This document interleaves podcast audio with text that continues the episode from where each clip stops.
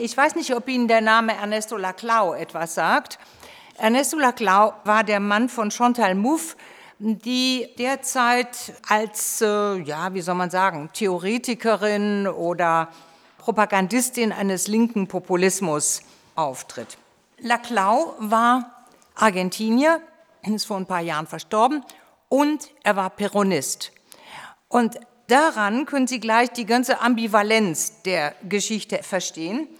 Laclau hat sich immer als Linker verstanden und war dennoch Anhänger eines Regimes, was nach meinem Verständnis äh, doch recht rechts war. Laclau hat in seinen früheren Jahren, bevor er dann sich vom Marxismus abgewandt hat, interessante Ausführung geschrieben. Er sagte nämlich, ja, warum ist es denn in Deutschland nicht gelungen, den Nationalsozialismus zu verhindern? Und er glaubt, das sozusagen vom fernen Podest eines Argentiniers aus schlüssig beantworten zu können. Er sagt, ja, die deutschen Kommunisten haben sich nicht mit den Nationalisten verbündet. Sie haben sozusagen Hitler nicht das Wasser abgegraben.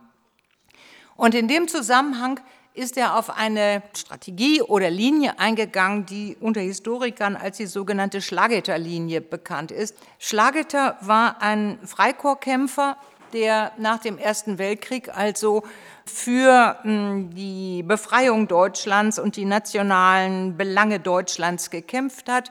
Ich will das hier nicht länger ausführen und ist dann nachdem er im Ruhrgebiet gegen die Franzosen, Sie wissen, dass das Ruhrgebiet damals von Franzosen besetzt war, Dort äh, haben also Nationalrevolutionäre bzw. Freikorpskämpfer Attentate durchgeführt, um diese Besetzung zu unterminieren. Unter ihnen war auch Schlageter, der dann von den Franzosen standrechtlich erschossen worden ist. Und daraufhin avancierte er zu einem nationalen Helden, den sich die Nationalsozialisten sehr schnell, wenn ich so sagen darf, unter den Nagel gerissen haben, weil sie gesehen haben, hier ist ein Potenzial, nämlich nationale Befreiung äh, gegen die imperiale Besetzung der Franzosen und die Ausbeutung eben Deutschlands nach dem Ersten Weltkrieg. Und interessanterweise empfiehlt Laclau, die deutschen Kommunisten hätten sich doch dieser sogenannten Schlageterlinie anschließen sollen, also sozusagen Querfront zwischen rechts und links bilden sollen. Und das ist dann auch äh, eine Zeit lang vom äh, Kominternvertreter Karl Radig propagiert worden, diese sogenannte Schlageterlinie. Das ist aber, wie man sich denken kann, dann doch als zu ambivalent verstanden worden und relativ schnell auch aufgegeben worden. So, und nun komme ich zu meinem eigentlichen Thema Linkspopulismus. Und ähm, bis vor ein paar Jahren hätte ich äh, noch gesagt, ähm, in Deutschland gibt es den gar nicht.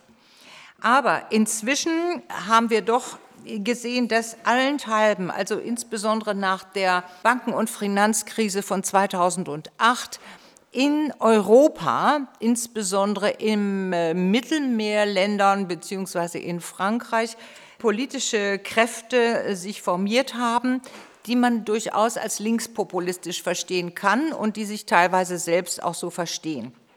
Das sind in Frankreich der Parti de Gauche, das ist eine relativ kleine Partei, die im sogenannten Front de Gauche, also in, in der Linksfront, versucht hat, Politik zu machen. Das ist in Spanien die Partei Podemos, von der Sie sicher gehört haben, und in Griechenland Syriza unter hm, Alexis Tsipras. Lassen Sie mich beginnen mit einer Definition, was überhaupt unter Populismus zu verstehen ist. Ich habe mich in meinen Veröffentlichungen zu dem Thema um eine explizite Definition, ich will nicht sagen herumgedrückt, aber ich halte sie für unmöglich, weil Populismus ein außerordentlich kontextgebundenes Phänomen ist. Ich halte es für sehr waghalsig oder für viel zu abstrakt, von Populismus an sich weltweit zu sprechen. Das ist völlig unmöglich und deswegen halte ich es auch für unmöglich, beispielsweise Populismen in Lateinamerika. Hugo Chavez sagt Ihnen sicher noch was in Venezuela oder Evo Morales.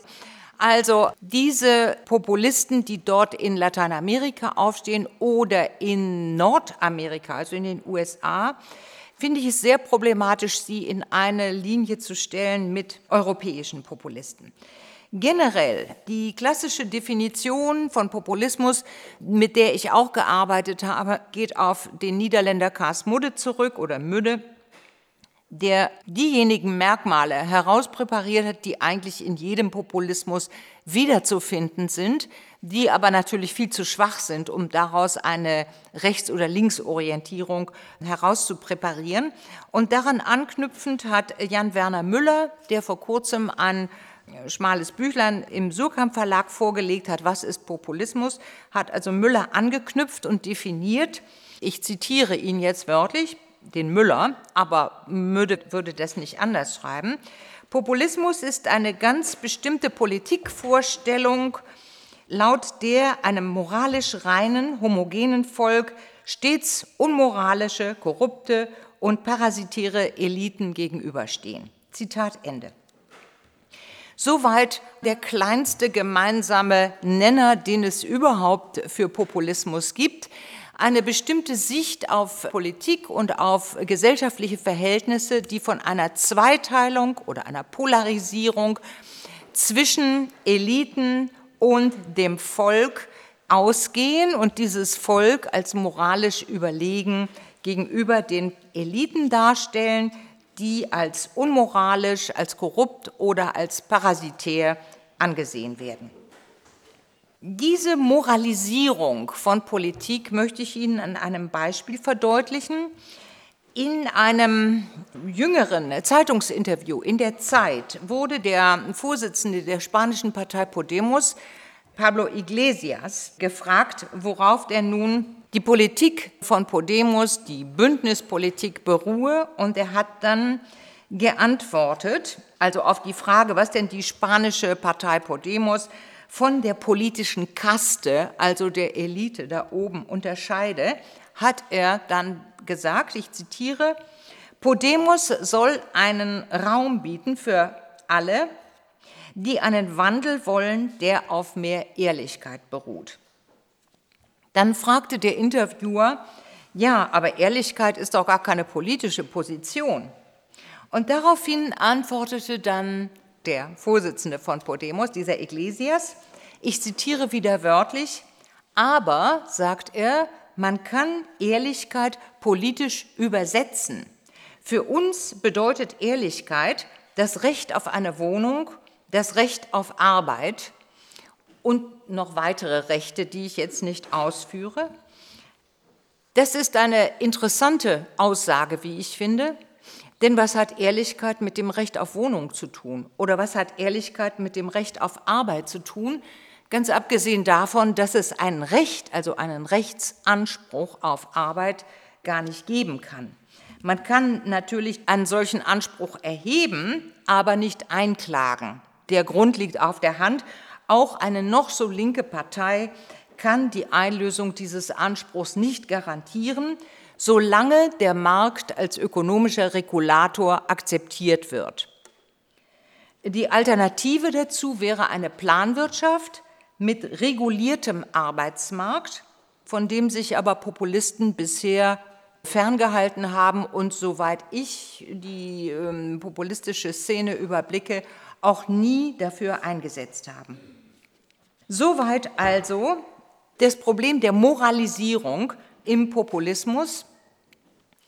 Und man kann sich natürlich jetzt die Frage stellen, warum machen die das?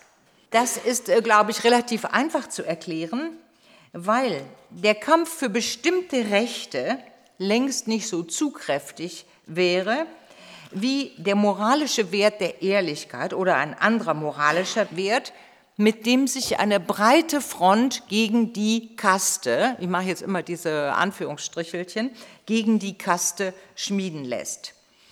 Also es geht darum, ein breites Bündnis zu schmieden oder das, was Laclau und äh, seine Frau Chantal Mouffe die sogenannte Äquivalenzkette genannt haben. Es sollen also sehr unterschiedliche Gruppierungen angesprochen werden, die alle irgendwo im weitesten Sinne als progressiv, als links, als veränderungsausgerichtet angesehen werden, die aber keine direkten materiellen Interessen miteinander haben. Also beispielsweise, was hat die Frauenbewegung mit der Arbeiterbewegung zu tun? Äh, die Idee ist also, Äquivalenzen zu bilden und diese Kette die dann nur durch einen übergeordneten, sehr inhaltsleeren, nämlich moralischen Begriff wie Ehrlichkeit herbeigeführt werden kann. Fragen wir zunächst also, wenn Populismus generell als eine polarisierende Politikvorstellung oder eine Politikvorstellung definiert werden kann, die auf Dichotomien, also auf Gegensätzen beruht, fragen wir dann zunächst, was sind denn das für Gegensätze? Der erste Gegensatz ist schon angesprochen worden. Es ist der von Gut und Böse, also ein moralischer Gegensatz zwischen dem guten Volk und den bösen Eliten. Das Volk ist moralisch, die Eliten sind korrupt, parasitär und so weiter. Der zweite Gegensatz, der wird aber in den Definitionen beispielsweise von Mudde oder von Müller etwas unterschlagen ist der zwischen oben und unten. Und es gibt noch einen dritten, nämlich von innen und außen. Oben und unten ist also eine soziale Perspektive, die überschneidet sich zwar mit der moralischen. Die Eliten sind die da oben, die das Sagen haben oder die Kaste oder das Establishment oder wie immer man diese Eliten nennen will. Sie stehen oben an der Spitze, haben Machtbefugnisse und bereichern sich. Und der Rest ist das Volk. In der Regel ist es aber nur, wenn man genauer hinguckt, das mittlere, also es sind mittlere Schichten, die ein Bündnis mit Unterschichten schließen. Das ist sozusagen die klassische europäische populistische Konstellation in sozialer Hinsicht. Und die dritte Perspektive ist die nun zwischen innen und außen. Populisten sind nicht unbedingt Nationalisten, sie sind auch nicht unbedingt rassistisch, obwohl ich sie in der Regel immer für antisemitisch halte, aber das können wir gleich vielleicht aufgreifen. Und sie sind auch nicht unbedingt chauvinistisch. Ja, was sind sie denn dann? wird man fragen. Es geht ihnen um die Verteidigung des eigenen, des eigenen gegenüber Bedrohungen, die von oben, von unten und von außen kommen. Und was ist dieses eigene? Ähm, der hm, britische Populismusforscher Paul Taggart hat mal den Begriff des Heartland geprägt. Das Heartland ist sozusagen der Kern einer Gesellschaft oder wenn Sie Französisch können, La France profonde, also das, das tiefe Frankreich, äh, sozusagen nicht die Hauptstadt und nicht äh, ähm, äh, die Industriezentren, sondern das eher ländlich kleinstädtische, provinzielle auch durchaus Frankreich, was oder jedes anderen Landes, was sozusagen das Heartland, den Kern dessen ausmacht, was Populisten verteidigen. Und da kann man natürlich gleich die Frage stellen, ja, wogegen denn? Ähm, die Elite ist ja hm, bereits genannt worden, aber äh, sie ist ja nur ein Faktor. Die Bedrohung kommt gleichermaßen auch von unten, nämlich von denjenigen, die vom Staat alimentiert werden, also den sogenannten Sozialstaatsschmarotzern. Und es kommt von außen oder sie, die Bedrohung, kommt auch von außen. Das ist natürlich historisch immer variabel, was, äh, welchen Inhalt eine solche Bedrohung hat. Ähm, das äh, begann schon bei den US-amerikanischen äh, Populisten um die Jahrhundertwende vom 19. zum 20. Jahrhundert mit der Einwanderung von chinesischen Arbeitern, die als Bedrohung empfunden wurden. Und es ging dann so weiter. Immer sind es also Bedrohungen von außen. Aktuell logischerweise auf der Hand liegend die Immigration und natürlich die Globalisierung. Also sozusagen die Perspektive, dass es eine One World geben soll, einen Welthandel, eine Europäische Union auch, die die nationalen Belange der einzelnen Länder sozusagen kleinschraubt und von Brüssel her ähm, zu regulieren und einzuschränken versucht, ist aus populistischer Sicht, auch aus linkspopulistischer Sicht, ein Übel. Sie verteidigen also das eigene, und das ist die Nation, die, was nicht unbedingt in einem rechten, nationalistischen Sinne zu verstehen ist, sondern es gibt ja auch so etwas wie einen Befreiungsnationalismus, auch ein sehr ambivalentes äh, Konzept, also einen antiimperialistischen Befreiungsimperialismus, der etwa sagt, wir, die Kleinen, stehen gegen die Großen, das Imperium in Brüssel oder wie äh, äh, Umberto Bossi von der Lega Nord mal gesagt hat, das ist der neue Leviathan, das, das große Ungeheuer sozusagen, der alle Vielfalt, alle Kleinteiligkeit, alle äh, regionalen Besonderheiten oder ähm, landesspezifischen Besonderheiten einebnen, regulieren und uns letztlich bevormunden will. Was ist aber das Ziel von Populisten? Das ist nun spannend, weil wir es ja jetzt hier heute Abend mit einem Linkspopulismus zu tun haben. Und links kann man in der Regel ja mit Fortschritt konnotieren. Fortschritt, äh, eine Zukunftsorientierung, die Zukunft soll anders werden, soll gerechter werden oder Marxisten haben ja sogar noch von der klassenlosen Gesellschaft geträumt. Es ging immer um eine zu gestaltende Zukunft und einen Kampf für eine äh, zukünftige Perspektive. Das ist im Populismus anders, interessanterweise. Und deswegen habe ich ihn eigentlich immer für eine Art Volkskonservatismus gehalten. Im Populisten sehnen sich nämlich zurück. Man spricht da auch von einer rückwärtsgewandten Utopie. Ihre Utopie ist nicht vorwärtsgewandt, also die klassenlose Gesellschaft, die Weltrevolution oder was auch immer, sondern ein Zurück zu. Und die Frage ist, was ist das für ein, für ein Zustand, für eine Gesellschaftsverfasstheit, zu der Populisten, auch Linke, zurückkehren wollen. Lesen Sie Sarah Wagenknecht. Ich meine, unabhängig davon, ob sie eine Populistin ist oder nicht, sie würde das wahrscheinlich bestreiten.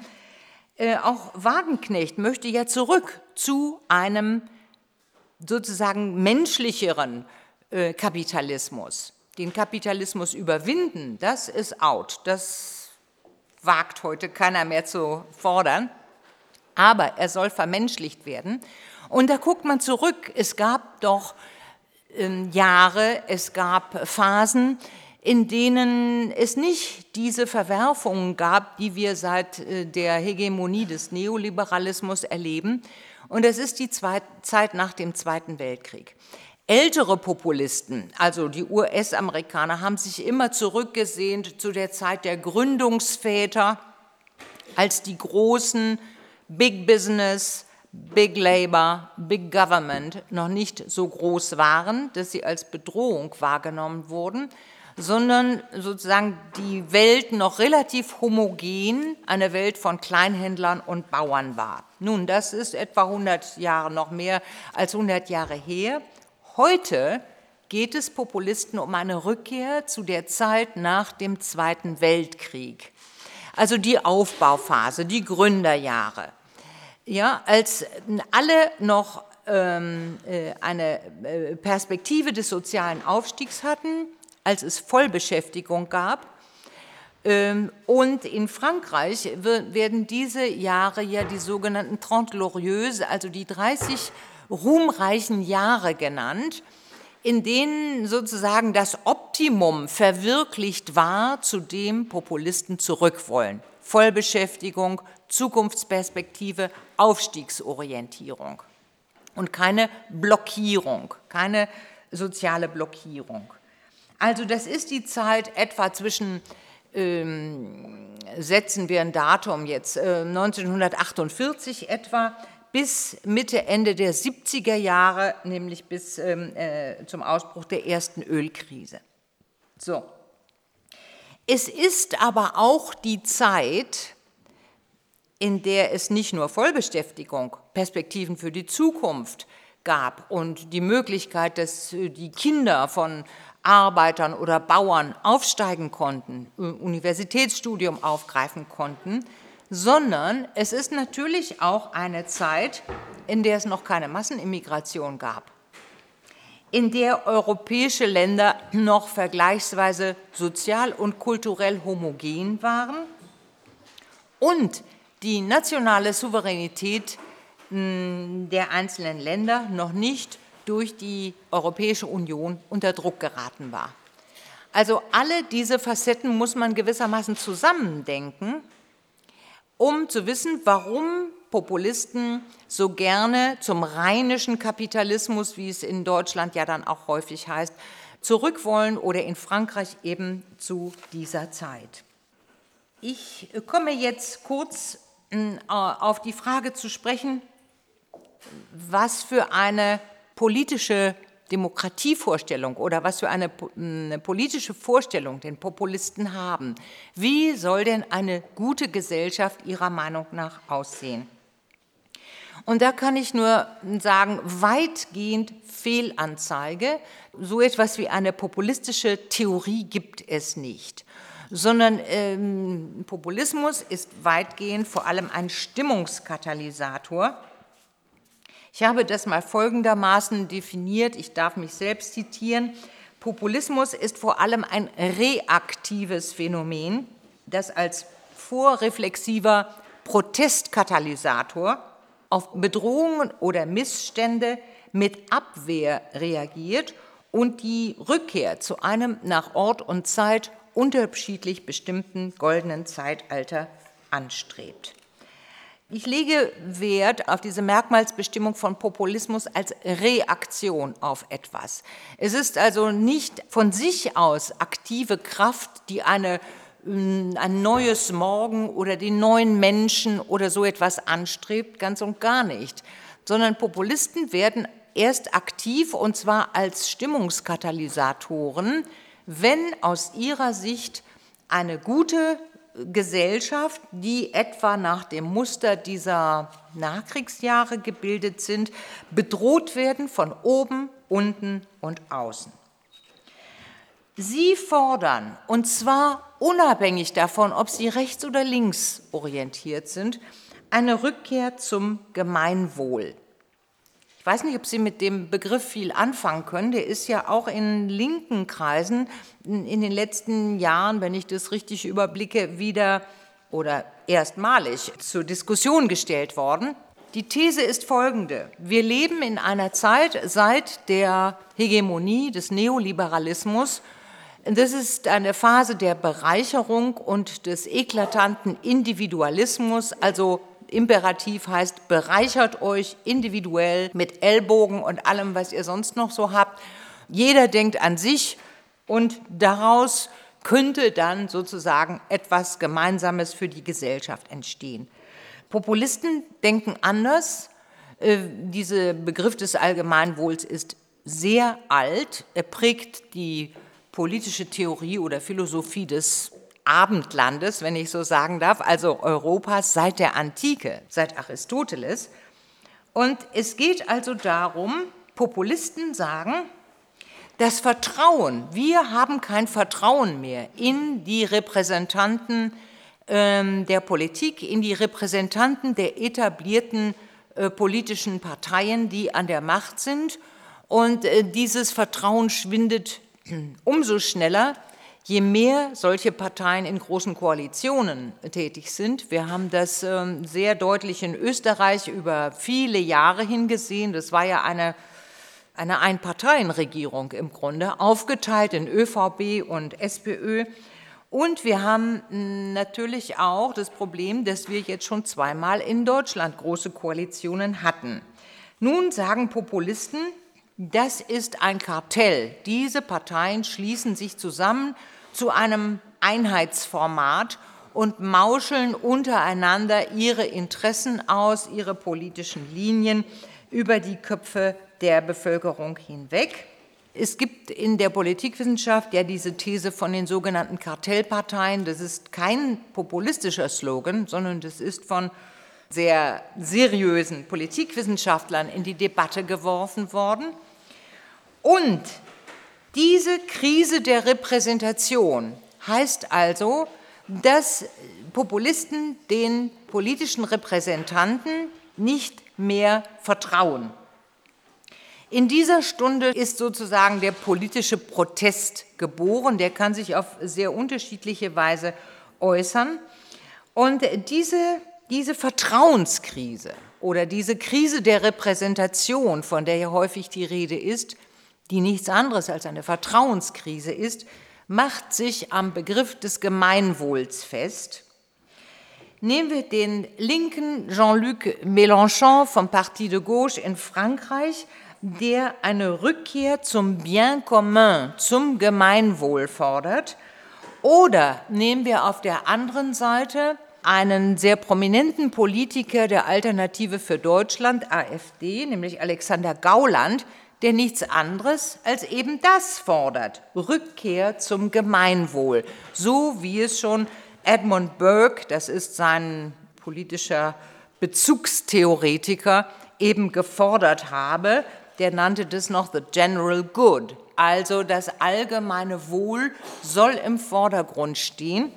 Und die These heißt, diese Eliten sind insofern korrupt oder moralisch verwerflich, weil sie nicht mehr dem Gemeinwohl folgen oder sich am Gemeinwohl orientieren, sondern Partikularinteressen in den Vordergrund stellen. Und das ist der Hauptvorwurf. Es werden Partikularinteressen in den Vordergrund gestellt, angefangen bei den einzelnen Abgeordneten, die ja wiedergewählt werden wollen, also die Interessen ihres Wahlkreises vertreten, bis äh, hin eben zu Politikern, die äh, mit Lobbyisten gemeinsame Sache machen und so weiter. Also immer wieder Polarisierungen beziehungsweise äh, also Partikularinteressen in den Vordergrund stellen.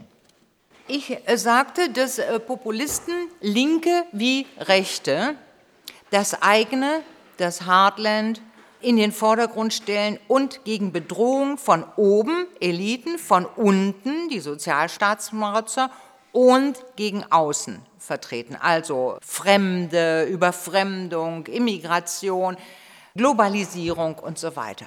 Sie werden natürlich jetzt fragen, ja, wieso denn auch gegen unten, wenn Sie doch untere soziale Schichten organisieren oder anzusprechen versuchen? Das ist eine spannende Frage. Also was verstehen Sie überhaupt unter unten? Im Rechtspopulismus wird das anders gesehen als im Linkspopulismus, aber lassen Sie mich das eben noch ausführen. Rechte Populisten sagen, der moderne Staat interveniert zu viel in die gesellschaftlichen Belange. Er ist ein Interventionsstaat geworden, ein Wohlfahrtsstaat, der über die Köpfe der Bevölkerung hinweg als Verteilungsmaschine von oben nach unten funktioniert. Als Linker kann man natürlich sagen, ja, das ist Gerechtigkeit. Wo ist da das Problem? Rechtspopulisten sagen, das Problem liegt darin, dass damit eine Schicht von Schmarotzern sozusagen künstlich am Leben erhalten wird, die nicht produktiv zum Fortschritt oder zum Wohlstand einer Gesellschaft beitragen, die also staatlich alimentiert werden. Das ist ihnen immer schon auch vor allem in den USA ein Dorn im Auge gewesen und das soll abgeschafft werden. Bis hin zu sehr rigiden ähm, Meinungen äh, von bestimmten Vertretern der Tea Party-Bewegung, die gesagt haben, überhaupt nichts mehr für die Armen. Der Staat ist für die gar nicht zuständig. Sie können betteln gehen oder Sie können sich an die Kirchen wenden oder an Charity-Organisationen. Also das sind zum Teil abenteuerlich harte Positionen im Raum was natürlich mit dem Linkspopulismus nichts zu tun hat. Der Linkspopulismus ist, wenn ich da überhaupt ein Profil erkennen kann, dann am ehesten bei Podemos nichts anderes als eine linke Sozialdemokratie. Es ist ja kein Geheimnis zu sagen, dass sich die etablierten sozialdemokratischen Parteien allenthalben, von Großbritannien über Skandinavien, Frankreich vielleicht noch am wenigsten, aber überall, wo sie hingucken, ähm, nicht mehr als Volkstribun, nicht mehr als Anwalt der kleinen Leute, nicht mehr als Partei der sozialen Gerechtigkeit verstehen, sondern, naja, als Variante der jeweiligen konservativen Parteien in den Ländern. Das begann mit Tony Blair in Großbritannien, ging dann in Deutschland mit Gerhard Schröder weiter und so weiter. Also es war sozusagen die Kraft, die Sozialdemokratien haben die Politik einer Maggie Thatcher einfach weitergetrieben. Ob man das, wie man das jetzt beurteilt, ist jetzt nicht die Frage, aber es kommt jetzt die Quittung. Die Quittung heißt Stimmenverlust, also Hegemonieverlust. Ähm, und in dieses Vakuum versuchen jetzt sogenannte Linkspopulisten einzudringen, die aber letztlich nichts anderes anstreben als eine linke, nämlich wieder kämpferische, sozialer ausgerichtete Sozialdemokratie. Also lesen Sie die Interviews, die Pablo Iglesias dazu gegeben hat. Hm, das ist äh, relativ klar. Die PSOE, das ist die spanische sozialdemokratische Partei, ist sozusagen äh, ja mächtig abgesunken. Ich habe jetzt gerade keine hm, äh, Prozentzahlen im Kopf, aber wirklich dramatisch abgesunken. Und Podemos verspricht im Grunde nichts anderes, als dieses, diese Position mit linkeren Inhalten zu füllen. In Griechenland ist die Situation um dieses Linksbündnis Syriza insofern etwas anders, das sind sozusagen meine speziellen Freunde und mein ganz, ganz spezieller Freund ist Herr Varoufakis. Also wenn ich den mal in, in die Finger kriegen würde, dann würde ich den ein paar Watschen abgeben. Gut, aber der ist ja nun auch weg vom Fenster. Warum habe ich ein Problem mit dieser Syriza? Weil sie, und jetzt komme ich auf das Thema wieder zu sprechen, ihrer Reihe, Querfrontpolitik, und auf das Thema was auch ähm, Herr Gallus bereits angesprochen hat, ambivalent ist. Und Populismus ist aus meiner Sicht in der Regel immer ambivalent. Äh, wir müssen gar nicht nach Venezuela und dieses Desaster da blicken, was sich seit Jahren ja schon abgezeichnet hat, dass die also sozusagen die, die entscheidenden Probleme Korruption, Wohlfahrt, Kriminalitätsbekämpfung über all die Jahre nicht in den Griff gekriegt haben. Kommen wir kurz zurück zu Syriza. Das griechische Linksbündnis, genannt Syriza, hat nach dem Wahlsieg sofort, einige von Ihnen wissen das, aber viele vielleicht nicht, mit einer rechtspopulistischen Partei koaliert, die sogenannten ANEL, deren Vorsitzender Panos Kamenos das Verteidigungsministerium für sich reklamierte und auch bekam. Die völlig überdimensionierte griechische Armee ist also eine so mächtige Klientel, dass an ihr nicht gerührt werden darf, auch nicht von Linken. Ein anderes Beispiel, ich weiß nicht, ob Ihnen der Name Robert Fico etwas sagt, Ministerpräsident in äh, Slowakei, jedenfalls gilt er als Linkspopulist oder manche sagen auch als Sozialdemokrat, also ein prominenter sozialdemokratischer, von seinen Gegnern linkspopulistisch gescholtener slowakischer Politiker namens Robert Fico, der mit der rechten slowakischen Nationalpartei koaliert hat. Also Sie haben hier in zwei Fällen äh, sozusagen dieses Rechts-Links-Bündnis und die Frage ist, warum machen die das? Warum macht das Tsipras, beziehungsweise warum hat das äh, dieser Herr Fico gemacht? Ähm, mit nationalistischen, dezidiert rechten Kräften in eine Koalition zu gehen. Und da komme ich wieder zurück auf den Grundimpuls Verteidigung des eigenen gegen die Großen. Und das ist in Europa zurzeit eben sehr stark die EU. Der neue Leviathan hat ihn ja schon der Rechtspopulist Umberto Bossi genannt. Nicht? Und ähm, in Griechenland liegt es besonders nahe, sich gegen diesen vermeintlichen oder tatsächlichen Leviathan zur Wehr zu setzen. Und nun habe ich Ihnen hier mal mitgebracht einen kleinen Text von Chantal Mouffe, die für einen linken Populismus wirbt. Untertitel Unsere Gegner sind nicht Migranten, sondern die politischen und ökonomischen Kräfte des Neoliberalismus. Da bezieht sie sich auf die neuen sozialen Bewegungen. Das tut sie übrigens schon seit 30 Jahren. Zusammen mit Laclau. Die große Hoffnung waren immer die neuen sozialen Bewegungen. Sie hat aber nie erklärt, warum denn zum Beispiel Occupy Wall Street Bewegung so schnell den Bach runtergegangen ist oder warum die Indignados in Spanien nicht mehr von sich reden machen oder andere dieser sozialen Bewegungen.